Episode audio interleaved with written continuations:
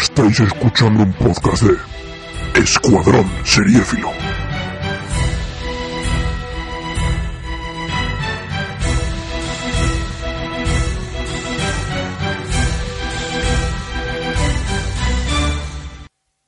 Bienvenidos a Escuadrón Vikingo, el podcast que os habla sobre la serie Vikingos. Hoy estamos hablando sobre el capítulo 7 de la primera temporada y como siempre, al otro lado de la pantalla, como si estuviese a mi lado tocándonos la manita, tengo a Aleix. ¿Qué tal, señor?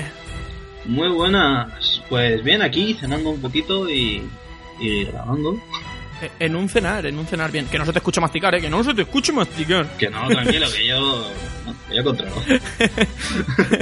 Perfecto. Eh, bueno, tío, nada, ¿cómo va la vida un poco? Cuéntanos si quieres algo. Pues sí, eh, mira, voy a aprovechar para hacer un spam. Eh, Spam, spam, hace- spam. Hace ya tiempo, por no decir el tiempo exacto porque no me acuerdo bien, me hizo Fernando de Capsulitas una entrevista sobre las apps que más uso en mi móvil. Entonces, pues así, por hacer un poco de spam gratuito, pasaos por su podcast, que además es un tío majo, hace muy bien su trabajo y así me escucháis a mí también en, en otros lugares. Hay un crossover y veis qué son, cuáles son las aplicaciones que más uso en mi móvil, que a nadie le interesará, pero oye, quizás alguien descubra el mundo. Así que eso, pasaos capsulitas con doces. Perfecto. Pues nada, os hemos hecho un poquito de spam y eso. Ahora os vamos a meter aquí un poquito de música con su contacto particular.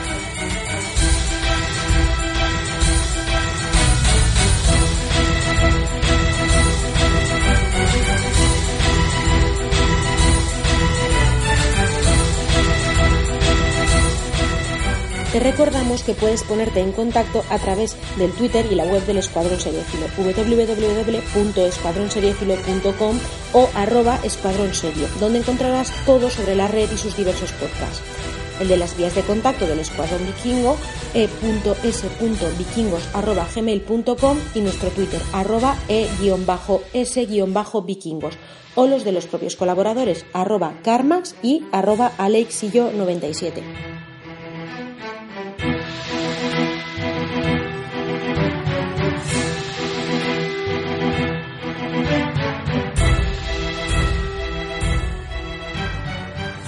Estás escuchando Escuadrón Vikingo. Y bueno, como siempre, vamos a empezar con una pequeña sinopsis del capítulo sin spoilers que os voy a hacer ahora mismo. Los vikingos levantan un campamento fortificado, asaltan las fuerzas de Nosumbría por la noche y capturan al hermano del rey, Adelfuf. En un encuentro con el monarca, Ragnar pide 2.000 libras de oro y plata a cambio de su marcha. Aele acepta, pero exige que uno de los vikingos sea bautizado como cristiano. Para disgusto de Floki, Rolo acepta. Mientras tanto, en Escandinavia, la Guerza gobierna en, su en sustitución de Ragnar. Acepta los servicios de Sigi y sufre un aborto. En lugar de pagar lo acordado, Aele ordena a sus hombres atacar el campamento de Ragnar, pero son repelidos con violencia. Tras recibir el cadáver de Adelfuf, el rey paga por fin el rescate, pero jura venganza. Chan, chan, chan. Y bueno, básicamente es de lo que vamos a hablar en este capítulo. Este capítulo la verdad es que no tiene mucha matraca metraca, no será como el otro, no se nos alargará tanto, no lo creo. Y nada, creo que vamos a entrar al trapo ya directamente sin andarnos más con rodeos, ¿no, Aleix? Correcto. Pues te dejo a ti que inicies el capítulo. Cuéntame, Bien. ¿qué pasa en este capítulo? ¿Cómo se inicia? ¿Qué, qué vemos? ¿Qué cosas bonitas nos enseñan? Empezamos el capítulo viendo al- las tropas de Ragnar yendo ya por fin hacia, Northumbria, están llegando a la costa. Y vemos lo que comentaste, mira, el otro día, que por ejemplo, sí, ha pasado tiempo desde entonces, pero se ve a un rolo con las cicatrices poco marcadas ya. ¿Ves? Y ha pasado, el otro día, me fijé cuando lo volví a ver y ha pasado solo un capítulo, se las quitan, se las van quitando poco a poco, no te das cuenta porque lo hacen muy poco a poco, pero cuando te revés la serie o te revés algún capítulo de la primera temporada, eh, te das cuenta y dices, hostia, hijo de puta. Bien, luego vemos como eh, una persona, que ya hemos mencionado antes, entra a ver al rey Aela. Sí, básicamente entra a ver al rey Aela y le dice el tema de, de los paganos que están llegando, que si está el ejército listo, que están preparados para, refe- pa- para defender el reino y eso. Es una escena que, bueno, est- esta parte del capítulo lo que hace es situarte para, para lo que te va a venir eh, un poquito más, más Sí, adelante. pero por ejemplo, hablan un poquito de lo que sería, por así llamarlo, el lore, de lo que sería el, el rey Aela y, y su hermano, que dicen que su hermano mayor, su hermano menor huyó de Mercia, de Mercia o como se diga, y digamos que intentan hacer como que te intereses por ello, pero que tampoco hay mucho que rascar. Sí, porque Quiero decir, la serie trata sobre los vikingos, no sobre los europeos. eh, exactamente. Además que no a esta familia no se le coge mucho cariño, ¿eh? No, la verdad. Hay a otros villanos a los que al final, bueno, villanos, tampoco son villanos, a otros ingleses que les puedes coger igual un poquito de cariño y decir, uy, mira, que fresquito, pero luego al final, cáncer del bueno, ¿eh? O sea, esta, estos, estos son cáncer del bueno. Bueno, también te demuestran un poquito, mira, esto sí que me gustó. Demuestran un poquito lo que es la sociedad estamental respecto a la nobleza, porque ahí se reúne la nobleza, por supuesto, están en- con el rey. Y digamos esa sociedad estamental antigua, ese régimen antiguo, porque vemos. A ver, hablan con el chico de todos hemos escuchado de tus poetas, Eidelgud, que es el hermano del rey. Y dice, los poetas también cantarían de ti si tú les pagases. A ver, tampoco quiere decir que sea lo más interesante del mundo. Pero chico, ahí lo tienes, ahí lo llevas, por si Sí, lo querías saber. no, básicamente te, te lo dejan bien claro. Las leyendas se hablan de los nobles porque son los que tienen la mani y son los que pagan a la gente para que las cuente. Correcto. Pero va, vamos a cambiar de escena porque tampoco tiene mucha relevancia. No, sí, además de ahí viene el dicho de siempre. eh, las leyendas siempre cuentan que el bueno es el que gana las batallas, o, o casi Correcto, siempre. Sí, sí, sí. Básicamente es el que queda vivo y el que paga a los demás para que las cuente, en fin. Correcto. Eh, bien, luego nos cambian de escena al campamento que están montando ya en la costa. Que como vemos, pues están en el río, pues como es lógico, porque es agua. agua potable, quiero decir. Y le montan alrededor, están haciendo unas astas para que nadie atraviese, bla, bla. Estas cosas. De aquí a que sea cierto, pues tampoco sé yo. Tampoco he montado muchos asentamientos. No, es como una especie de fortificación, por si acaso te atacan, eh, estar un poquito protegido. Tampoco puedes montar mucha cosa, porque básicamente lo que hacían ellos era llegar, arrasar y irse. O sea que tampoco creo que monten ni montasen mucha mucha fortificación. Cuatro palos como están haciendo ahí con punta, por si acaso, y ya está, poco más. Además, aquí, comparado con la serie que estamos, o sea, la estamos siguiendo al día, eh, aparte de eso, se nota mucho el presupuesto de la serie. Muchísimo en estas cosas. Porque las batallas tienen muy poca gente, salen muy pocos personajes secundarios, muy por, por detrás me refiero, montando las fortificaciones y creando las cosas. Y ahora cuando ves los capítulos es en plan, uh, uh, uh, notas, dices, hostia, qué subidón pegó esta serie de presupuesto para que lo monten como lo montan ahora, ¿sabes? Sí, también lo comentamos en el primer capítulo, que se notaba que era el prólogo por muchísimos detalles. Sí, que se sí, notaba sí. que era un capítulo piloto que te lo habían colado ahí como si no hubiera un mañana. Además, de verdad. Está bien, a ver. Para el presupuesto, no sé cuánto presupuesto tendrían, pero se, se lo montaron bien, hay que decirlo. Sí, sí, sí, sí. Porque además, no sé si has visto algún making of y sí que aparecen muchas escenas que, que las graban, por ejemplo, muchas escenas de barcos las graban en ríos y cosas así. Ujú. joder, pues luego creas que no se aprecia más que sea un, un CGI, como por ejemplo pasó en los primeros capítulos, el primer asalto a, al monasterio, que se nota ahí un CGI en la tormenta esa que flipas. Que lo flipa, sí. Pero es que no es CGI, es que te ponen un barco en las nubes. Que en realidad está muy guapo, ¿no? Pero.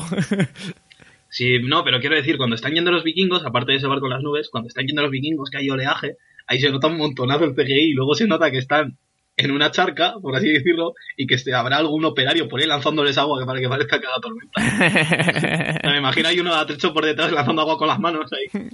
Haga tormenta. vale, a continuación eh, vamos a. eh, a Kattegat y vemos cómo gobierna la Guerza con mano dura, severa, y aquí se hace lo que yo digo porque aquí mando yo y manda mi rubio, ¿sabes? ¿Y, y qué, qué es lo que pasa? Que esto el otro día ya mencionaste algo que lo hablaríamos hoy, o me mencionaste a mí por privado, algo sobre, sobre esta escena, creo, re- creo recordar. Igual te estoy metiendo en un embolado sin... Es sobre esta misma, sí. Lo que ocurre es que aparece una pareja con un niño y el hombre acusa a su esposa de haber tenido un hijo con otra persona, se lo dice a la Guerza y, y le pide que le explique la historia. Y le explica que fue un hombre que llegó a su casa eh, se quedó durante tres días, compartieron comida, le compartieron enseñanzas y luego se fue. Y tras pasar un tiempo lo que ocurrió pues, pues que la mujer pues dio a luz, vamos, que le han puesto los cuernos. Básicamente. La, el, el resto de, de nórdicos se ríen de él porque es un cornudo. Mira, ¿ves? Ahora los vikingos sí que llevan cuernos. y no en los cascos. Vas, toma. Pero estoy en esta tela, ¿eh? bueno, y... A ver, la mujer eh, dice que no sabe de quién es el hijo, afirmando que, por supuesto, se ha acostado con el tipete este y el otro pues está bastante encabronado. A ver, decirlo. eh, sinceramente, es obvio que, que el hijo no es del otro, porque si llevan casados tiempo, porque son una pareja ya mayorcita y no han tenido nunca hijos, obviamente el hombre no puede tener hijos, porque si la mujer se ha quedado embarazada, ese hombre después del tiempo que llevarán no han podido tener hijos. O sea que el hijo es de otro. Eso está más claro que, vamos. No, más que nada es por la discusión que tienen. Por la discusión que tienen, pues se nota que el hombre tiene problemas. Bien, y a partir de ahí, pues hablan del que sería el muchacho que fue a acompañarles durante esos tres días, según dice la, según dicen ellos, y que se llamaba Rig. Y lo dejan ahí. ¿Qué ocurre? Que la Gerza acude a un mito diciendo que Rig es el dios de es el dios Heimdall que bajó a la tierra para darse un paseo así porque sí y, y se fuló. Espera, nosotros tenemos lo de explícito, ¿no? En, Sí, sí, en sí, tenemos lo de Digo, ¿cómo que explícito. Se la folla, o sea, le mete toda la pija, le planta una zanahoria en su huerto. A la señorita esta maja que teníamos aquí. Por, por decirlo finamente, ¿no? por decirlo muy fino. Por ser una persona delicada. Eh, lo que ocurre es que le cuenta el mito. Bueno, el mito no, bueno, sí. Joder, bueno, sí, le cuenta el mito. Eh, ¿Cuál es este mito? Bien, primero, antes de que nada, aclarar quién es Heimdall. Heimdall era el dios guardián de la, dios guardián de Asgard, que antes lo hemos estado lo hemos estado hablando así por encima y es el, si habéis visto la película Thor de Marvel, es el, el negraco ese que está en las puertas. El que pone la espada y crea el arco iris para que puedan viajar, básicamente. Ese. Eh, bueno, el arco iris tiene un nombre. Eso es un arco iris. bueno, dejémoslo ahí. Bien, eh, este dios portaba un cuerno con el que daría la alarma de la llegada de los gigantes cuando el Ragnarok se desenvolviese. El Ragnarok, que ya lo vimos en el episodio anterior, que sabemos que es la guerra entre los titanes y los dioses, pues Heimdall sería el que avisase en ese momento. En ese momento, eh, Heimdall moriría a manos de Loki, pero Heimdall sería el último dios en caer en todo el Ragnarok. Por lo tanto, Heimdall es un símbolo de, de poder. ¿Qué pasó? Pues que, según cuenta la leyenda, Heimdall, un día, se marchó de Asgard para pasearse por la Tierra, como el resto de dioses pues suelen hacer. Bien, eh, Heimdall lo que hizo fue bajar a la Tierra, caminó un tiempo y llegó a una cabaña a orillas del mar, donde se encontró a dos personas, a una pareja que se llamaban Ai y Eda, que simbolizaban al bisabuelo y la bisabuela, que de esto ya ahora os enteraréis por qué. Y eran una pareja pues pobre, que lo que hizo fue invitarle de forma hospitalaria para compartir la poca comida que tenían. Heimdall dijo llamarse Rig o Rigger, depende de cómo leáis el mito, puede aparecer con esos dos nombres. Eh, lo que hizo fue quedarse con esta pareja tres días, tres días y tres noches, por supuesto, y les enseñó cosas, simplemente. Y tras pasar esos días continuó su viaje.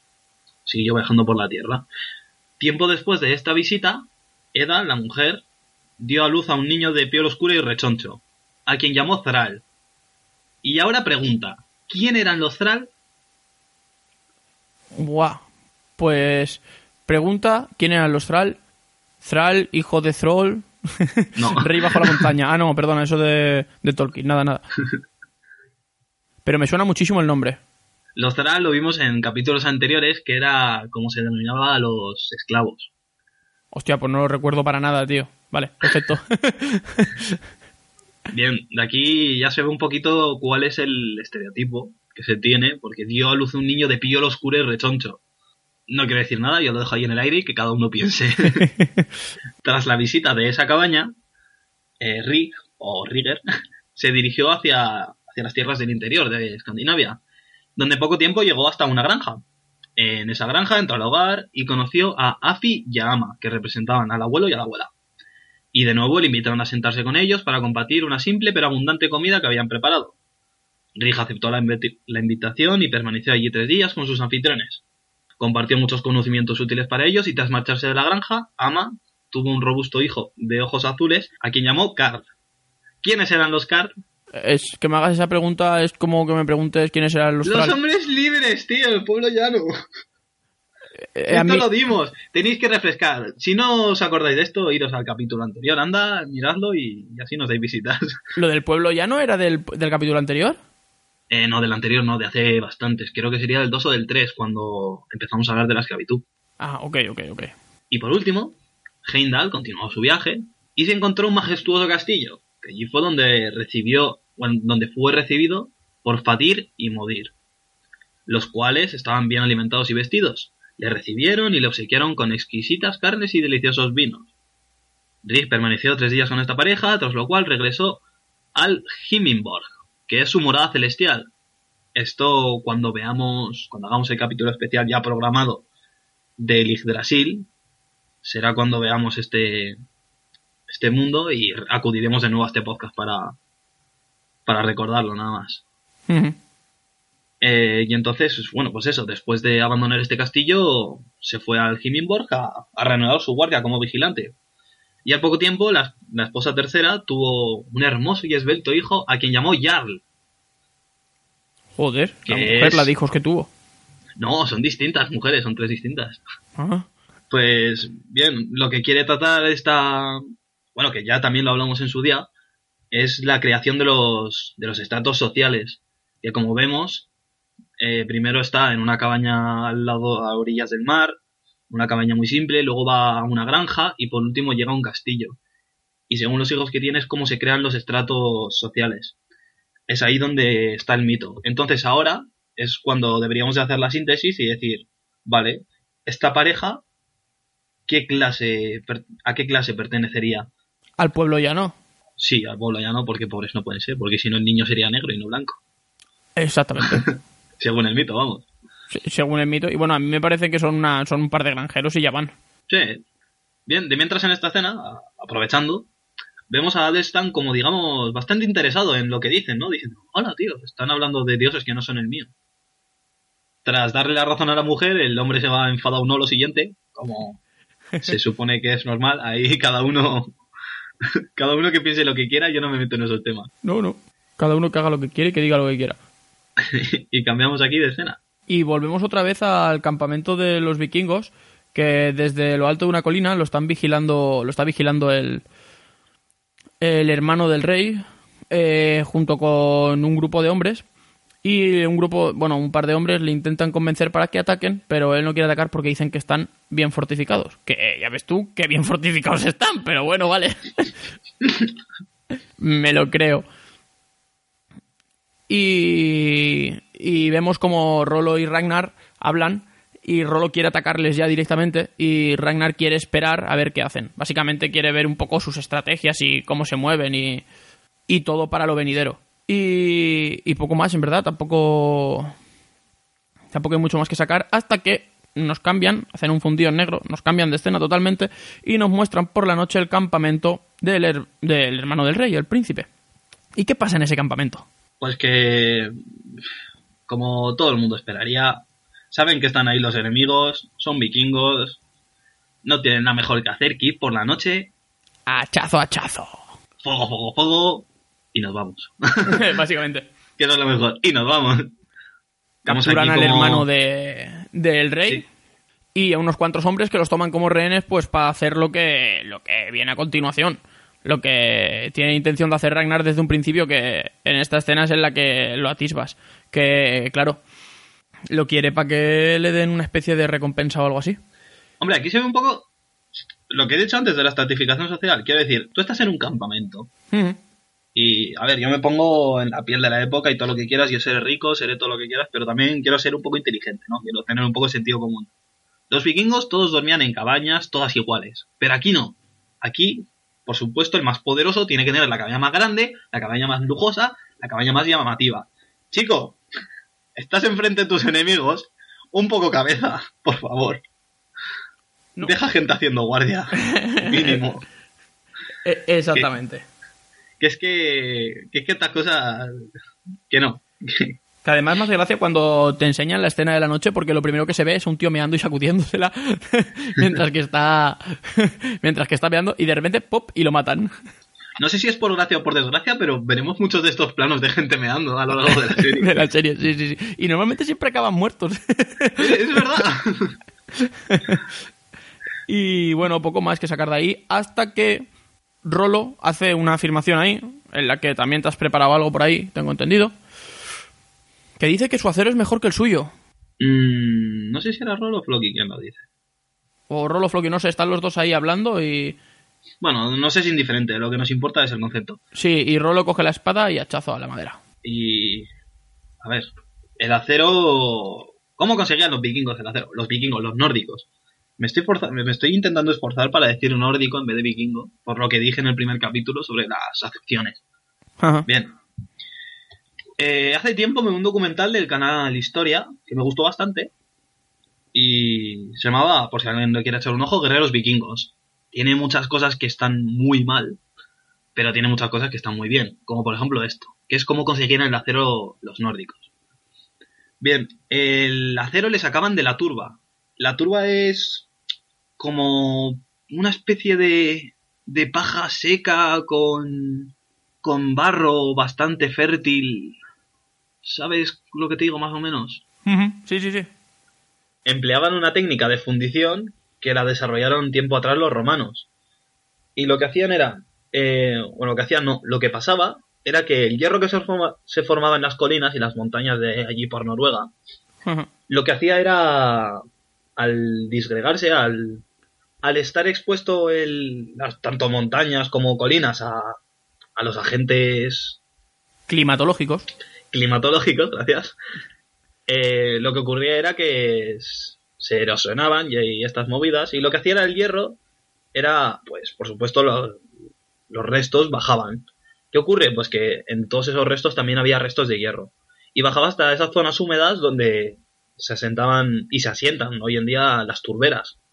Lo que hacían los vikingos era que recogían esa turba y la calentaban en hornos. Hasta, según dice el documental, los 1315 grados centígrados. Y aquí es donde yo ahora, cuando acabes, te discutiré algo. Eh, según Wikipedia, que lo miré un poco ya por curiosidad, dice que la temperatura de fusión del acero está en 1535 grados centígrados. Falso. Entonces, no sé yo hasta, hasta qué punto esto es verdad, hasta qué punto no. Pero bueno, según el documental, a las 5 o 6 horas se, elimina- se eliminaba ya todo el sobrante y se eliminaban las impurezas del hierro. Es decir, el acero tenía oxígeno, carbono y no sé qué cosas, estas cosas químicas. Que yo soy de letras, de ciencias sociales, así que no me preguntéis. Lo que hacía era que al final, al, al someterlo a tanto, a tanto calor, el oxígeno se apartaba del acero y quedaba un acero más puro. ¿Qué ocurre? Que queda un acero más puro, puro. queda un acero más puro, es un acero más pesado y es un acero más tosco. Y tras eso, pues claro, por supuesto, lo que ocurre es que se queda como una especie de bolita de acero puro y tras eso, pues lo que se hace ya es calentar, golpearlo como si fuese una forja para, por supuesto, primero eliminar las impurezas. Y según el documental dice, lo golpeaban durante unas 40 o 50 veces para empezar a formar una espada. Es decir, tú te levantabas por la mañana, pillabas un poco turba, te hacías el tornito y te tirabas todo el día para hacerte la espadica. Vale, y ¿Cómo ahora, lo ves? ahora te, te voy a meter aquí la puntilla hoy, ¿vale? ¿Dónde Eh, me la vas a meter? eh, esas espadas, o sea, los vikingos lo que hacían era lo que has dicho tú, pero no sacaban un acero tan puro, ¿vale? Eh, es más, o sea, sí sacaban un acero tan, tan puro entre comillas. Eh, no llegaban a calentarlo a 1300 grados en esa época todavía, en la época de la serie. Eh, creo que como mucho llegaban a calentarlo a unos 800 grados, no llegaban ni siquiera a los 1000. Eh, lo que pasa es que lo calentaban durante mucho tiempo y muchas veces, después de golpearlo. Lo mezclaban con carbón, con el carbón que quedaba, para que fuese un poco más dúctil, porque si quedaba solamente el hierro, era demasiado frágil, porque el hierro, no sé si lo sabéis, cuanto más puro, más frágil, eh, entonces es más fácil que se parta. ¿Qué pasa? que en Europa y en Occidente se había desarrollado ya una técnica en que los hornos alcanzaban mucha más temperatura y el acero era mucho mejor. De ahí lo de lo que hacen en la serie de su acero es mejor y todo el tema. Alrededor del 800, despu- des- el 800 después de Cristo, un franco, eh, que es el nombre que tienen las... Eh, Uzber, Uzber, Uzziel no, Uzber, que es el nombre que tienen las espadas vikingas en la actualidad, porque eran las mejores espadas que habían eh, en aquella época, en esos 200, 300 años, fueron más o menos desde el 800 hasta el 1000. Eh, no sabían cómo las hacían bien, no se sabe. Se cree que utilizaban algo que traían desde, desde Oriente, porque fue justo en esos 200 años eh, cuando tuvieron rutas de comercio con, con Oriente. Luego se rompieron y otra vez el acero bajó de calidad. Eh, sí que consiguió calentarlo a 1300-1500 grados el acero y lo que hacía era eliminar impurezas que quedaban más que antes tenía el material y lo mezclaba con más carbón para que fuese un poco más dúctil. Y así es como consiguieron hacer las espadas que en la actualidad la gran mayoría que se conservan, que son todas de entre el 800 y el 1000 y después de Cristo más o menos. Todas las espadas vikingas que se conservan en la actualidad. De antes de eso no hay casi ninguna y la mayoría de restos que quedan es de, de empuñaduras o cosas así, no es en sí el acero, porque hasta entonces el acero era, era un poco mierder. Que es que eso también, también lo estuve mirando. Hostia, qué interesante, tío. Es que nunca me he planteado. Mira que además yo, que, que entré en una esgrima histórica, nunca me he planteado el cómo, el cómo, bueno, el cómo manejar un acero, el acero caliente y todas estas movidas. Yo es que lo he estudiado. Jodas. Sí, tío. Lo que pasa es que casi no me acuerdo ya. no, pero ya te digo, en esa época el acero era... En la época de la serie el acero todavía eh, no lo vivieron de milagro. Eh, los hijos de los hijos de Ragnar sí que vivieron la época de, de Uthbert, en la que el hombre este empezó... Es que lo que pasa es que no se sabe bien, no se tiene bien documentado cómo lo hacía. Porque sí que es verdad que hubo un cambio muy grande. Desde que él empezó a hacer las espadas vikingas, lo que no sé es por qué era, era un franco encima, es que era un franco. Me imagino que lo secuestrarían y se lo llevarían, o no sé, porque no he estudiado su historia. Pero es otro de los temas que, que me impresionó. Y fue cuando mejoraron un montón su, todas sus armas en general y todo su, su acero. Y a partir de ahí, hasta el 1000, del 800 al 1000, ya te digo, hicieron un acero impresionante. Se cree que es porque traían algo, algo que le echaban al acero, lo traían de Occidente. Y cuando rompieron otra vez el comercio con, con Occidente, no, sí, con Occidente y con Oriente, venía desde Oriente. Eh, cuando rompieron otra vez el comercio con Oriente, eh, otra vez bajó un poco la calidad del, del acero. Y bueno, y se sabe que fue Udber, que por eso se llaman así las espadas vikingas, el que empezó a fabricarlas con esa, con esa técnica. Y sí, se tiraban martillándolas y calentándolas. Además era calentar, martillar, calentar, martillar. Y luego había que templarla. Cuando ya tenías toda la forma de la hoja y lo tenías todo bien, templarla y luego afilarla. Y lo que bien, bien no saben es cómo alcanzaban esas temperaturas con, con los hornos, cómo lo hacían, porque en realidad al- alcanzar esas temperaturas en esa época era bastante complicado. Sí. Y a ver, yo, según dice el documental, eran hornos de piedra pues, que te haces tú tranquilamente. O sea, pillas cuatro piedras, haces forma un cuadrado con una chimenea y lo metes ahí. Claro, por eso exactamente digo que no sé cómo podían alcanzar esas temperaturas con esos hornos. Pero bueno, que sí, que al final se fabricaban espadas y se daban porrazos, que es lo que nos importa. lo que nos importa es que sean los porrazos. Lo histórico, va. ¿Para qué existe este podcast? Además, son espadas, son espadas que yo me pensaba que era totalmente al revés. Son espadas que se utilizaban para cortar. Yo me pensaba que las utilizaban para machacar, que no eran espadas excesivamente pesadas ni excesivamente grandes. Son hojas de... Lo normal era 90 centímetros de, de largo, eh, con la empuñadura bastante guapa y por la parte de atrás siempre tenían como una bola de acero o alguna formita o algo, porque con eso dan golpes, obviamente, pero ver, normalmente eh, no tenían... El pomo, Sí. el pomo, por ejemplo, el pomo famoso europeo es el de moneda, que Claro. es el circular, pero luego tiene- el vikingo tiene, desarrolló uno propio que es como si tuviese forma de concha. Exactamente. Pero que al final tiene, tiene el mismo. Sirve Sí, para lo mismo. Sirve para lo mismo, que es para contrarrestar el peso de la espada, para que esté equilibrada y, por supuesto, pues para pegar pomazos. Para Porque machacar yo lo digo por experiencia, que un pomazo, pa- un pomazo parece que no. Le mete una hostia. Y básicamente era eso. Y a mí es lo que te digo. Lo que me impresionó es que no las utilizaban para. Yo me pensaba que eran espadas para. Como. Como la Gladius romana, que eran espadas pesadas con poco filo, bastante punta, porque sí que se clavaban, pero poco filo, y las utilizaban para machacar. pero no, al revés, se utilizaban para cortar y es más, tenían poca punta, no se, no solían estar muy a, no solían, no solían ser muy puntiagudas. Que a mí me, eso me destrozó la vida, porque además la, la típica imagen que tenemos del guerrero vikingo es con un hacha y una espada pesadas, que dices tú, vamos a dar hostias, a romper cabezas, da igual que corte o no. Pues no, al revés, tío, iban a cortes. No, yo, yo es que claro, yo tengo otra visión. Eh, no sé, a ver, yo el aspecto que siempre tuve, a ver, quiero decir, las espadas es lo que has dicho. Eh, yo tengo entendido que son o de punta o de corte. Pero luego, por supuesto, se creó la famosa esquiabona, que es de punta y corte. Sí. Por ejemplo, el sable. El sable, típico sable, todo el mundo tenemos en la cabeza la forma y la imagen de un sable. El sable está usado para cortar, no para pinchar. Exactamente. Eh, luego tenemos, por ejemplo, las, las espadas de punta que pueden ser, pues, yo qué sé. El, el estoque, por ejemplo. Mm, ya, pero es que eso no es punta, además, el estoque es más del siglo XVII. Hombre, sí, sí, es, es posterior. Entonces, a ver, quiero decir, en el fondo, crear una espada que, que corte y pinche es difícil. No, no, no. Ah, Súper fácil. hoja- Te compras la katana, tío, la katana. La, la katana es una mierda. la katana, me- vamos, me- a mí es mi espada preferida, tío. No me puedes decir que es una mierda. Hostia, una espada de mano y media. Eso es lo mejor del mundo. Son bonitas, son grandes. Tío, o sea, es que es potencia. Es, es... ¡Oh! si quiero potencia, me compro un hacha, tío. ¿Has visto la película de Arnold Schwarzenegger de Conan el Bárbaro? Eh, no, eh, bueno, no. Sí que la vi, pero era muy chiquitajo, o sea, no me acuerdo. Pero que lleva una espada de mano y Hombre, media. lleva un Eso espado, es potencia. sí, sí, sí. Schwarzenegger es potencia. Pues ya está. Schwarzenegger No son más. ciclos, tío, son No hay que ciclos. discutir. No hay que discutir bueno, más. continuemos con la serie. Bien, pues nos presentan una escena en la que nos enseñan a Tostig, que es el calvito con barba. Está Tostig hablando con. Bueno, Ragnar pasa y Tostig habla con él diciéndole que está destinado a vivir como siempre. Y le comenta a Ragnar que está destinado a vivir en esta tierra, que no le gusta, que él quiere ir a bajada con sus colegis, a beber y a matarse. Eso te iba a decir, ese hombre que quiere ir, emborracharse, morir y al día siguiente levantarse y volver a hacer lo mismo. Hostia, es que tampoco es tan mal plan de vida, ¿eh? En realidad, ¿no? Hostia, hacer todo eso y beber hidromiel con lo bien que sabe. Esto, mira, esto te lo cuento como anécdota. Todas las noches que yo salgo de fiesta, pero Sí. todas, no hay ninguna que falle. Todas las noches antes de irme a la cama me tomo un chupito de hidromiel.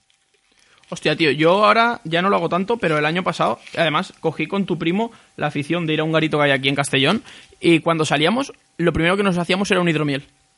Nos veíamos un hidromiel y luego ya, sí, luego ya cerveza y lo que surgiera, pero lo primero que nos hacíamos era un hidromiel, ahora ya no. Yo siempre para antes de dormir porque, como está tan dulzón, pues cojo y me voy a la cama, tío, con un regustillo tan bueno. Como a los niños pequeños cuando les mojan el chupete en anisete. Yo, yo si algún día tengo un hijo, pues se lo rebozaré en hidromiel y diré, toma, anda, hazte mayor. Crece ya, ¿Qué coño. haces que no tienes barba aún? Crece, joder. Bien, prosiguiendo con la serie, que nos desviamos, eh, nos presentan la escena con el rey Aela, que está súper enfadado, que han que ha derrotado a mi hermano, que ahora estaba muerto, que Dios ayuda a Northumbria, que estamos en la mierda. Y esta escena a mí me mola un montón. Sé que lo repito mucho, porque yo soy el que edita los podcasts. y, sé que, repito mucho esto de esta escena me mola mucho. Y aquí hay una cosa que se ve que me gusta mucho. Otra vez repitiendo que es, se va el Papa diciendo que es un castigo de Dios por los males que hemos hecho y nuestras transgresiones, que esto es merecido, que no somos buena gente, y de repente salta un noble o alguien del Consejo del Rey, de la corte, y pregunta, ¿y por qué no es posible que Dios nos haya enviado esto para apestarnos? Quiero decir, no puede ser obra del diablo. Y entonces empiezas aquí a ver un poquito, ¿cómo se puede decir? Las diferentes puntos de vista depende de, de cómo vivís a la gente. Quiero decir, los nórdicos también pensaban que los dioses han hecho esto, pero aquí lo ves ambientado en otro en otro aspecto que sería en el mundo cristiano. ¿Qué ocurre? Que yo aquí lo que tomo es como una especie de de contraposiciones de cultura, ¿sabes? Que te están enseñando cómo se toman las cosas una cultura y cómo la otra, para que diferencies un poco para que veas un poco lo que sería la antítesis, ¿no? De decir, claro, tú estás viendo vikingos y al fin y al cabo lo creas que no te acostumbras un poco a ver ya lo de, oh, Thor, Odín, Freya, Frilla y estas cosas las... Al final te acabas acostumbrando a ellas y olvidas un poco el panorama religioso que había en la época. Y por último aparece un soldado que pone pues la que sería la, la más coherente, pero la que nadie acepta, que dice, ¿y por qué no han venido los vikingos por su cuenta propia y no hayan sido enviados por Dios ni por el diablo? Que es lo más lógico. Y dice la gente, no, no, eso es imposible, ha tenido que ser obra divina. Y entonces es aquí donde ves ese rechazo a lo que sería la, la lógica, ¿no? A- En esa época, quiero decir. Sí, es que en esa época la lógica era que Dios existía y todo era por culpa de Dios o del diablo.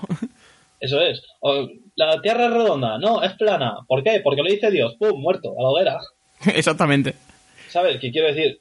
Es un hombre, se ve que es un soldado, es un hombre que ha, que ha estado en batallas y, y copón. Digo yo que sabrá y que él también habrá hecho pillaje, o no, como soldado. Y chico, pues esas cosas son un poco de... Sí, sí, esas cosas son un poco de flares, sí, sí, sí. Hay que decir que sí, que es muy común, que es muy... Muy... Joder, no me sé la palabra.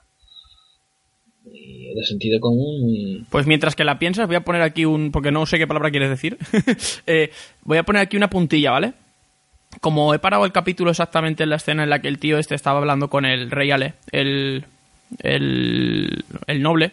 eh, la he parado justo y me he fijado justo que se llevaba la mano a la espada, cogía con la una mano la espada, se apoya, no es para usarla ni nada. eh, y lleva una espada vikinga, tío. A ver. El, el contrapeso de la espada es, es en forma de concha, que debería ser redondo, porque los europeos no utilizaban eh, los contrapesos de la espada, el pomo, en forma de, concha. No, eso re- bueno, solían usar de moneda. Claro. Redonda. Y Sí, me quedo no, mirándole y digo, mira, estábamos hablando justo de eso y mira, digo, hola, fallo de la serie, zas, guantazo. Pues no me he fijado. No me he fijado. ¡Eh! Mucho decir de los tenedores, pero bien que te fijas en los pomos cuando quieres, ¿eh?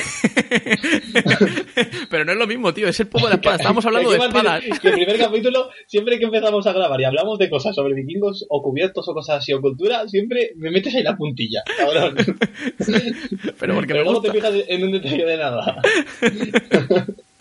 Esto no es justo, ¿eh? Vaya tela. Bueno, Bueno, pues como no me sale la palabra, vamos a pasar a la, a la siguiente escena mejor, porque si no nos enrollamos. me Le- parece genial. Vemos al rey Aela rezando a Dios, diciendo, por favor, empuña una lanza y un ocho y haz frente a los que me persiguen, bla, bla, bla, bla. Este tío es un retrógrado, ¿eh? hasta para su época. Este tío estaba chapado a la antigua ya en esa época, ¿sabes? No, tío, esto en la época se hacía mucho, tío. Antes se iba a misa todos los días si se podía o más. Pues yo cada vez que sale este tío en la serie, eh, siempre pienso lo mismo. Este tío está chapado a la antigua hasta para su época.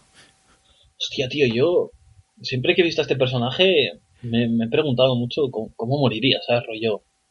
¿Cómo me gustaría que muriese en la serie?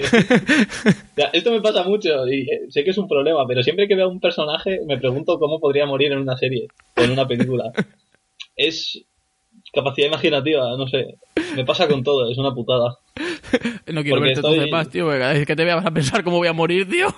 No, no, no, no, pero quiero decir, cuando veo una serie o algo, como, como ya me lo espero todo, en estos tiempos en los que la innovación escasea un poco, ya me lo espero todo, ya me espero que muera el protagonista a los 10 minutos de empezar la peli, ¿sabes? Y digo, le veo y digo, si tuviese que morir, ¿cómo lo haría?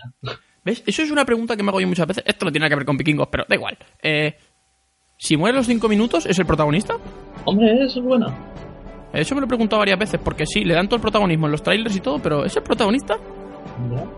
Puede ser una especie de coprotagonista indirecto. No, pero es que no es coprotagonista, tiene que ser protagonista. Oh. Dejadlo en comentarios. Dejadnos comentarios diciéndonos qué pensáis sobre si un tío que muere a los 5 minutos de la película es el protagonista o no.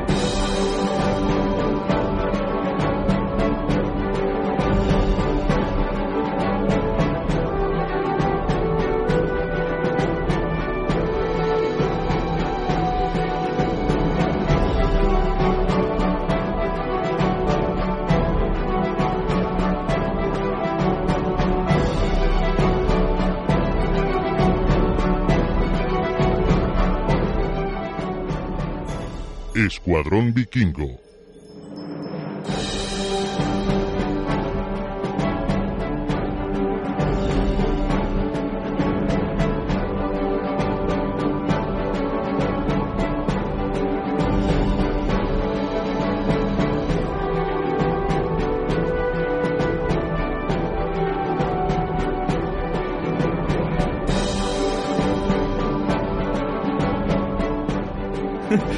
Continuemos con vikingos. sí, pues eso, eh, está rezando y lo que ocurre es que entra un personaje que no parece tener mucha relevancia y que dice que nada, que están aquí, que han venido y nos presentan las murallas del, de lo que digamos el, la ciudad en la Sí. que está el rey Aela, aparecen los vikingos que tienen al hermano vivo y se van. Diciendo, tenemos a tu hermano vivo, ya está.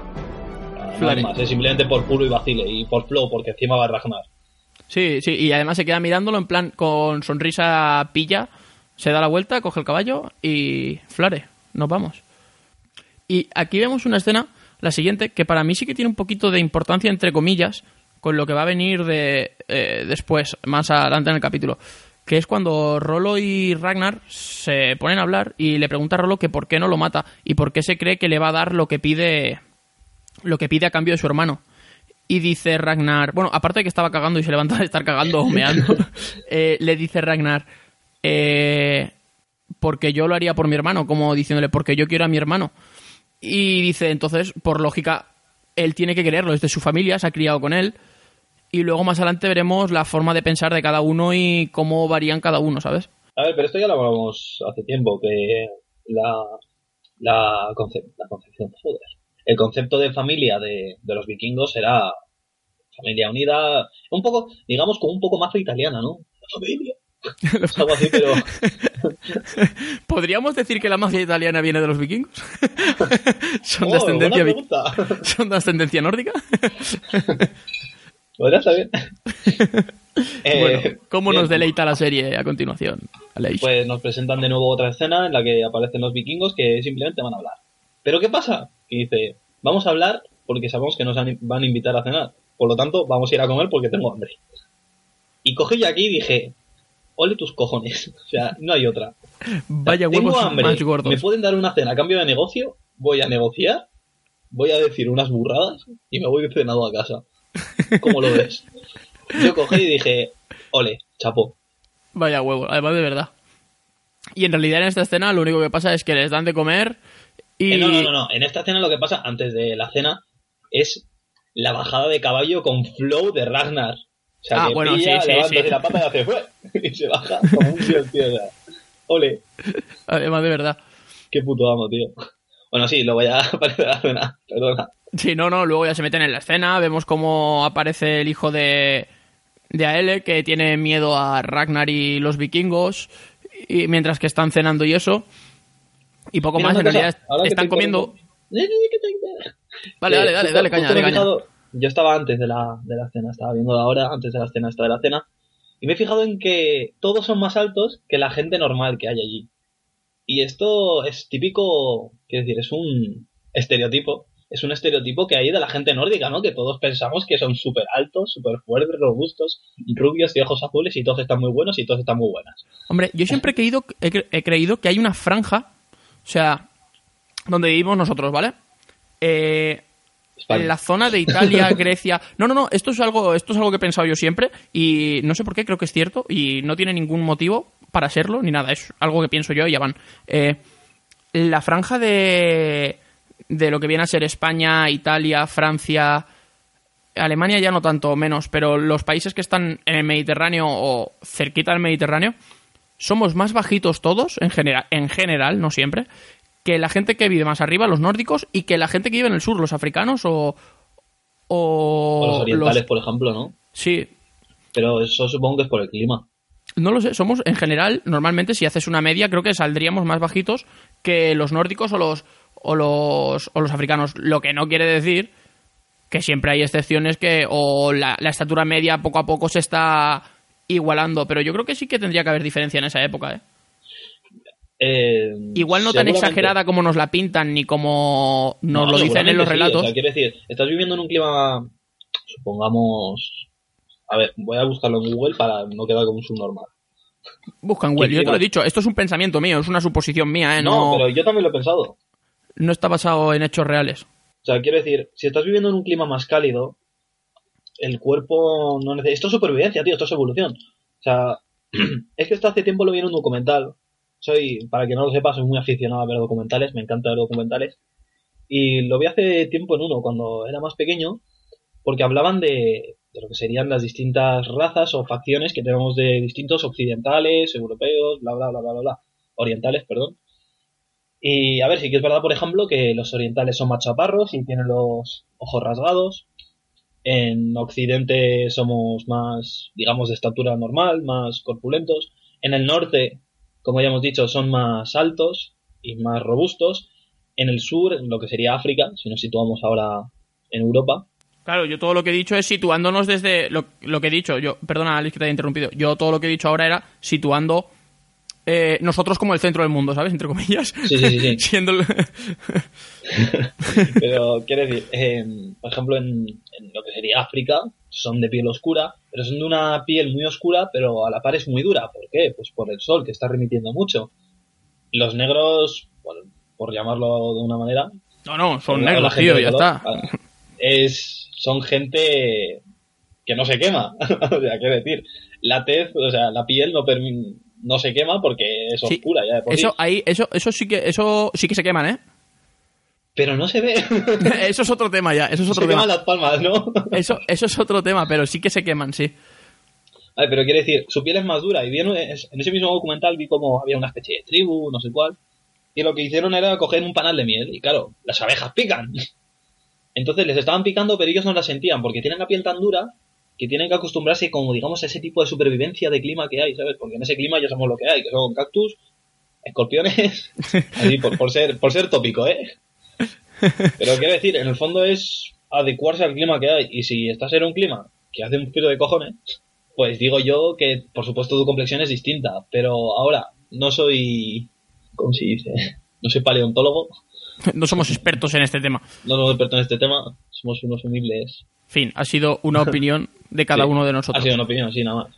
Vamos a seguir con el capítulo. La cena. Sí, comen como desgraciados mientras que bendicen la mesa. y de repente se ponen a cantar tres, tres, tres monjes o tres, tres sacerdotes, no sé, no sé ni lo que son. Ah, y los vikingos se le quedan mirando con cara de... ¿En serio? ¿Qué pasa aquí? y me encantan las caras de Floki riéndose en plan... no entiendo nada, pero me hace mucha gracia. Cuando quiere atrapar a un niño, por ejemplo, en esa escena que aparece. Que Sí, al hijo- al va hijo a coger a un niño y el niño se asusta y están todos asustadísimos por ellos. Y la escena favorita, favorita del capítulo. Coge Floki el plato, lo muerde. Esto no es madera. Esto es porcelana. Bueno, no sé qué es porcelana. ¡Zasca! Pues lo reviento. Ah, sí, lo, pues lo rompo porque no sé lo que es. ¿Y qué hacen? ¡Batalla de comida, troncos! y se ríe, es que lo rompe y se ríe, es que me hace mucha... Floki es que es el puto amo. Eh, No, pero el mejor es el tuerto que se le estampa en la cara. Porque es que, claro, ellos están acostumbrados a platos de madera que le pegas un golpe y eso no se rompe. Para ellos es todo nuevo. Y Ragnar intentando, intentando controlarlos, en plan, dejar de reír, que me hacéis reír, y si me hacéis reír no puedo negociar bien. y nada, y de repente le dice al rey a L que, que hablen. Sí, que quiere la recompensa, que son 2.000 2.000 piezas de oro. Y, y se ve como los guardias como que cargan armas diciendo, eh, chavales, que se os reventamos. A cambio del rescate, por supuesto. Pero aquí, hay un- hay, aquí hay un detalle que mola mucho, que está hablando Ragnar y le dice el de enfrente que tiene, que es inglés. Dice, pero no podemos pagar eso, no sé cuál. No sé qué le dice ahora mismo. Pero que coge Ragnar, se gira, le sonríe como diciendo, te he entendido. Y sigue hablando con el rey. Y luego ahí piden, le dicen que sí, ¿vale? Que aceptarán. Y piden que haya un bautizo. Que quieren a cambio que haya un bautizo. Exactamente, que se bautice a alguien de ellos porque él con un, el rey dice que con un pagano él no se puede fiar de un pagano. Y pide que bautizar a alguien. Y todos se miran como diciendo con cara de ninguno quiere hacerlo. Y Rolo coge, se levanta y se ofrece para, para bautizarse. Pero a modo como de. Yo lo entiendo como a modo de mofa, como a modo de me río en vuestra cara, ¿sabes? Sí, como diciendo, ¿por qué no? Porque, están, porque nos estamos riendo ahora en la comida, lo voy a hacer yo. Sí. Algo que se ve que a- ni a Floki ni a Ragnar les hace ninguna gracia. Pero ninguna gracia, ninguna, ninguna. Sobre todo a Floki, porque Floki, eh, Floki es muy de los. Pero muy, Sí, es muy de los dioses. religioso. Pero aún así Ragnar es su hermano y tampoco le hace mucha gracia. No, no, no, la cara que pone es en plan. Me cago en... Y bueno, pues. y poco más sacar de ahí. Que aceptan lo de la recompensa, sabemos que van a bautizar a Rolo y nos dejan ahí, nos cambian de escena y nos devuelven a, a Kattegat. En Kattegat encontramos a la Berza, que va a Sigi. En... digamos, en su búsqueda de, de su amparo y su ayuda. Y básicamente aquí lo que vemos es, yo creo que esto es para darle una lección de humildad a, a Beor. Sí. y poco más en realidad. Porque Sigi lo que le pide es estar a su cargo. Que esto cuando lo ves ya después de la conversación que tiene con Rolo en el anterior capítulo, dices, hostia, aquí están ya metiendo un poco de... ¿Sabes? Dices, esta Sí. tía se está metiendo ahí un poquito ya, dices, estoy metiéndome dentro, a ver si puedo desde dentro mover algo. O es por lo menos lo que, lo que pienso yo cuando veo el capítulo y veo, y veo la Sí, escena. sí. Y la Gerza le explica, la acepta, eh, porque Adelstan le, es lo que le dice. Si tú estuvieses en su. eh, bueno, le dice. Mentira, le dice la Gerza a. A Beorn, si yo estuviese en su, sit- en su situación, me gustaría que, que me acogiesen, que me aceptasen y que hablasen por lo menos conmigo. Sigi se ofrece para servir a la Gerza. eh, Esto ya lo hablamos antes, que se puede ser esclavo voluntariamente. eh, Exactamente. Y Adelstan convence a. a. a la A la Gerza Gerza. para que. para que la acepte como. Como sirvienta. Y la Gerza la acepta, pero diciéndole que nunca la va a tratar como una sirvienta y que nunca va a ser su sirvienta. Va a ser como alguien que esté con ella, que la apoye y que la ayude, pero no va a tratarla como una sirvienta. Y bueno, ¿y ahora qué pasa en la siguiente escena? eh? Ah, pues en la cena de bautizo, en la que están. Están, pues están, están en el río, van a bautizar, bla, bla, bla, los vikingos aquí no tienen nada que ver, los nórdicos, perdona. Y por cierto, aquí fue una de las escenas en las que me fijé en los tatuajes de, de Rolo, que tiene un sol, una luna y dos lobos a los laterales. Exactamente. Y eso, eso tiene chichilla. Pero hoy no. Me hace gracia cómo Rolo, eh, un guerrero que nunca lo ves asustarse de nada, además cuando, cuando lo contraría o algo así, lo que hace es coger el hacha y clavarla en la frente de alguien, eh, se asusta del dedo del cura. Yo no se Cuando- asusta, le hace una cobra, ¿sabes? A, a lo que no. La primera cobra de la historia posiblemente la hizo Rolo. ¡Buah, eso es muy bueno! Pero le ves además a Rolo mirando a sus colegas como, como medio riéndose, ¿sabes? Como de, de, estos están de coña, no les entiendo. Y se ve como Ragnar sí que les entiende, pero no. Está ahí jugando, creo que con un canto rodado, está ahí pasándoselo entre las manos. Sí. Y luego cuando se arrodillan todos para, digamos, santificar el nombre de Rol, que sería el nombre cristiano de Rolo, eh, Ragnar se arrodilla, no sé por qué, si por respeto a una deidad o a otra.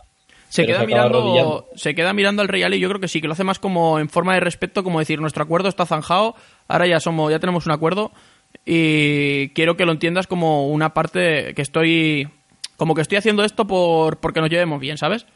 Sí. Y vemos como Floki lo único que hace es quedarse de pie y escupir. Mientras el resto pues agachan siguiendo a su líder, por supuesto. Obviamente. Aunque no se les quita, bueno, se les quita la sonrisa de la cara. A ver, que también hay que ponerse un poco en situación. Pero bueno, nada, tampoco podemos sacar más de esta escena. Que Rolo se acerca a ellos eh, con los brazos abiertos y riéndose, en plan... ¿Qué pasa? Me acaban de bañar, ya no me baño hasta dentro de tres meses o cuatro. Desgraciadamente ya hablamos de la, lo de la higiene. De- sí, que, que era un poco como que ausente. Eh, Mira, bueno, En esta escena lo único que puedes apreciar es que, por ejemplo, el rey tiene un colchoncito en el que apoyar la rodilla al arrodillarse y John Noble tiene un cacho de madera. O sea, quiero decir, otra Sí. vez lo que he dicho antes, el sustrato social y ya está, no, no tema secreto. exactamente. Luego, nada, cambia de escena, nos llevan otra vez a Kattegat eh, y nos muestran a la hija de Ragnar eh, cómo va a dormir con, con la Gerza. Con su, con su madre, tío. Sí, con su madre. es que para mí es la Gerza. y nada, hablan un poco, que tampoco se puede sacar nada en claro, tampoco la conversación. Y nos devuelven otra vez al campamento vikingo en, en Northumbria. Y vemos como Floki está un poco como reticente y alejado así de, de Rolo y le mira con cara como, como de no me, no me gusta. Y le llama por su nombre cristiano, no sé qué. Rolf. Sí. Y Rolo le dice, ¿qué te pasa, Floki? Y nada, le dice como que ha traicionado a los dioses y todo el tema. Y claro, Rolo le dice cómo se lo ha tomado y como todo el mundo ve que se lo toma. Que es, que es una broma y, y poco más. Ya, pero aquí ve el fanatismo religioso que hemos comentado antes de Floki. Eh, Sí, sí, sí. ¿Hasta qué punto es bueno? Quiero decir, yo ahora, y con mi educación, lo, lo entendí como, por supuesto, pues una broma por negocio, bla, bla, bla, bla, bla. Todo el mundo lo toma así. ¿Hasta qué punto es necesaria esa- ese fanatismo que, por cierto, cuando están discutiendo ves a los otros que están incómodos? en Sí. esta situación. Sí, sí, sí, Que obviamente. se vea Y más es que creo que ves a Thorsten y a Leif que están como... Yo es que creo que todos se lo toman como como se lo toma eh, Rolo. En plan, es una broma, tenemos que hacerlo porque hay que hacerlo para que salga bien nuestro plan. Y, fin, ya está. Que sí, yo creo que Rolo es el primero en ofrecerse, pero si no se hubiese ofrecido Rolo, con la amistad que tienen todos con, con Ragnar y todo, se hubiese ofrecido otro. Seguro. Y nada, y en esa escena vemos cómo se levanta Rolo para pelear con Floki y Floki con él, porque acaban un poco casi llegando a las manos. Y justo se para porque aparecen los hombres de, del Rey Aele con, con el carro con, con los cofres de oro. Y Ragnar manda a unos hombres a que miren a ver si, en- si, están, si están en el carro pues las monedas de oro. Sé sincero. Ábrelos. Sé sincero. Cuando viste que van esos cuatro hombres que no tienen cara muy común, ¿qué Yo- pensaste? Eh, a ver, no, yo de primera, cuando vi que iban con, en el carro, con un caballo, que dejan, o sea, después de que han ido a tu casa a comer, que lo han hecho todo súper guay, los, los, en, ese, en ese sentido, entre comillas, aunque te estén asediando los vikingos, lo han estado haciendo súper guay. Eh, cuando vi que dejaban el carro allí con el caballo y salían corriendo y no entraban en plan. No enviaba un emisario como oficial, digamos, entre comillas, que entre al campamento, deje el oro, pida al hermano y se vaya con el hermano. Dije, dejan ese carro ahí, eh, Ragnar manda los tres mierdecillas, les van a, les van a saltar seguro. A ver, yo desde que la empecé a ver dije, "Uf, se nota que ya les van a saltar. Y me hace gracia porque está Ragnar junto al tuerto y coge el tuerto, se van a meter a la batalla, va a coger sus armas y se quita el parche, como diciendo, seguro que va a haber con mi otro ojo. Hombre, yo también me lo quitaría. Es más en plan, como me veas, si me ve- a ver si alguno me va a pegar y me ve el ojo en plan, ¿sabes? En plan, ¡ah, qué asquito! ¿Sabes? no, tío, quiero decir, me- estás en furor de batalla, eso no, y no de- ocurre. después de eso me gusta mucho la escena en la que pasan todos corriendo y Rolo aparece como a cámara lenta, acercándose a una pila de armas y coge el hacha y el escudo. El hachaco, porque es un hachaco. Y ahí golpecitos al escudo y vamos a matar. A matar. Empiezan a cargar los caballos, levantan la muralla, que por supuesto estaba más que, que claro que se iba a hacer. es una escena muy bonita, a mi gusto. Sí, además me gusta mucho que, que cogen como una formación los vikingos como en punta que no suelen poner. Y es una escena guapa porque ves a, a Ragnar y ves a los otros como hacia atrás como en triángulo. Y la verdad es que la escena está muy chula, está muy bien rodada. Me gusta mucho cómo está rodada. Como Sí, muy además la, la coreografía en sí está bastante guay, las lo que serían todas las posiciones de la cámara y todo eso está a mí me gusta, o sea, es una escena de acción. Notas la tensión, que sabes que no va a morir ninguno de tus protas, seguramente, pero aún así tienes ese ese jibiri dentro. Sí, además de verdad. Y nada, y vemos una batalla con los hombres del Rey Aele, el ejército ese que ha mandado de cuatro hombres, que es lo que decíamos que se nota mucho el presupuesto de la serie, que en realidad seguramente en una batalla así serían más vikingos y serían más, más hombres... Oye, tampoco creas, ¿eh? Quiero decir, los vikingos se, se juntaban, ¿no? Vivían en aldeas y estas movidas, tampoco te creas que eran muy numerosos los ejércitos. Esto como los espartanos. No, no, no, muy pero bueno. muy numerosos en el sentido de que es como muy... La batalla está muy guapa, pero son poquita gente en realidad, no es una Sí, batalla pero a ver, tú piensas súper que épica. En, en, el, en la demografía que tenían en esa época, 700 personas era la hostia, ¿sabes? Sí, sí, hombre, claro, claro, claro. Y 700 y 300 también, pero es que aquí que son 20 contra 20. Algo así. Algo que me gusta mucho es que vemos a mujeres peleando, por fin. sí, exactamente. Bueno, no, que ya lo hemos visto en capítulos anteriores, pero a mí me gusta, tío, me gusta verlo porque es como ¡Toma! Además está muy guapo porque justo la escena de la mujer está como súper bien preparada con el escudo como le da al escudo del otro, te lo tiro hacia un lado, tal y como vas a intentar ponerlo al sitio, te lo aparto hacia el otro, te dejo todo descubierto y te pincho. Y por fin se cumple lo que quería Tostig y le pegan, le clavan una espada por la espalda, muere Exactamente. Al, al susurro de Muy bien. Y justo Ragnar cuando le clavan la espada, esa- va, va Ragnar hacia él, como a ayudarle. Y, y nada, muere nuestro vikingo épico, porque es, muy épico este vikingo. Sí. Y vemos a, a Rolo luego matando un montonazo de, de gente, Eh, matando pero arrastrándose arrastrándose. por el fango, muy, digamos, desesperado por conseguir la aprobación de Floki, que luego lo dice. Exactamente. suficientes las personas que he matado en nombre de mis dioses. Además que han parado todos de matar, están todos mirando y están todos, o sea, es eso, están todos mirando como Rolo mata. fin. Sí, cómo se arrastra por el suelo matando, o sea... Es, es muy- es muy impactante, que decirlo. O sea, imagínate ver esta escena. Porque es que además es desesperación. O sea, Sí, sí, sí. Es en plan, Tú dices que los dioses no me quieren. ¿Cuántos he matado? ¿Te crees que no está conmigo Odín? No sé qué. Bueno, lo siguiente que vemos, eh, vemos a, a Ragnar hablando con el hermano del rey, diciéndole que no le tiene ningún aprecio y que no lo quiere, básicamente, que le da igual. Y pues nada, vemos como. Lo, bueno, no vemos cómo lo matan, lo matan, lo monta en una camilla, la ata a un caballo y manda el caballo a.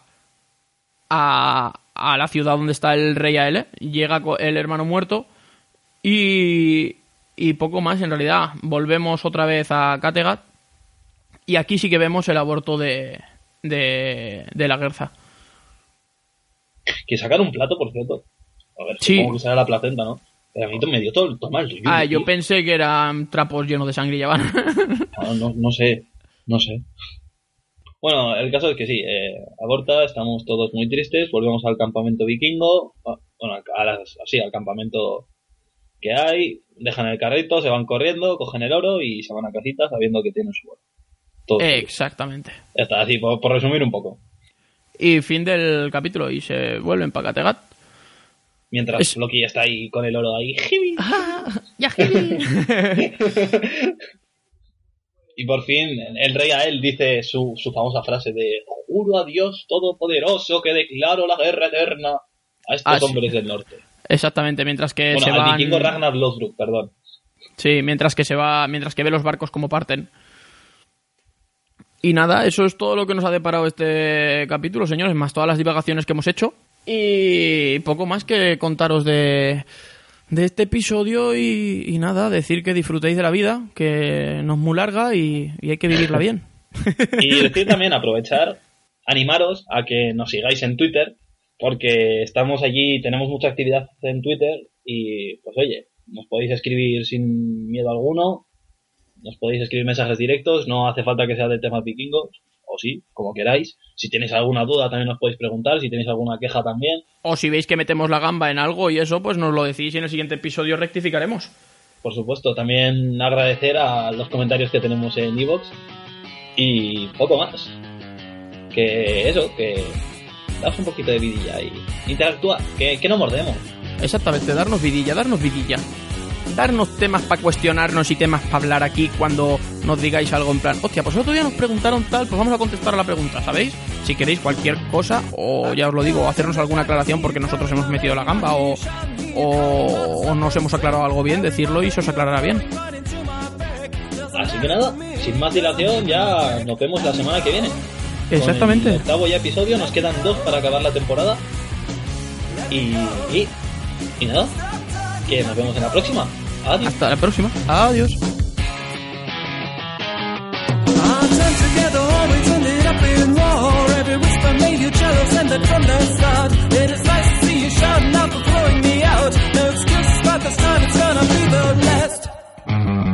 Let me go. Let me go. Let me go.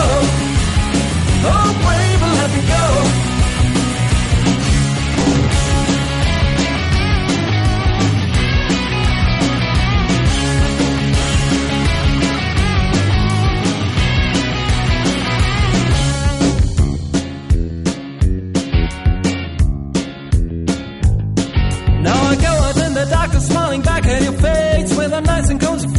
To leave in your place. There's trouble leaving somewhere I don't really know. But it's someone, someone always makes my name somehow. Let me go.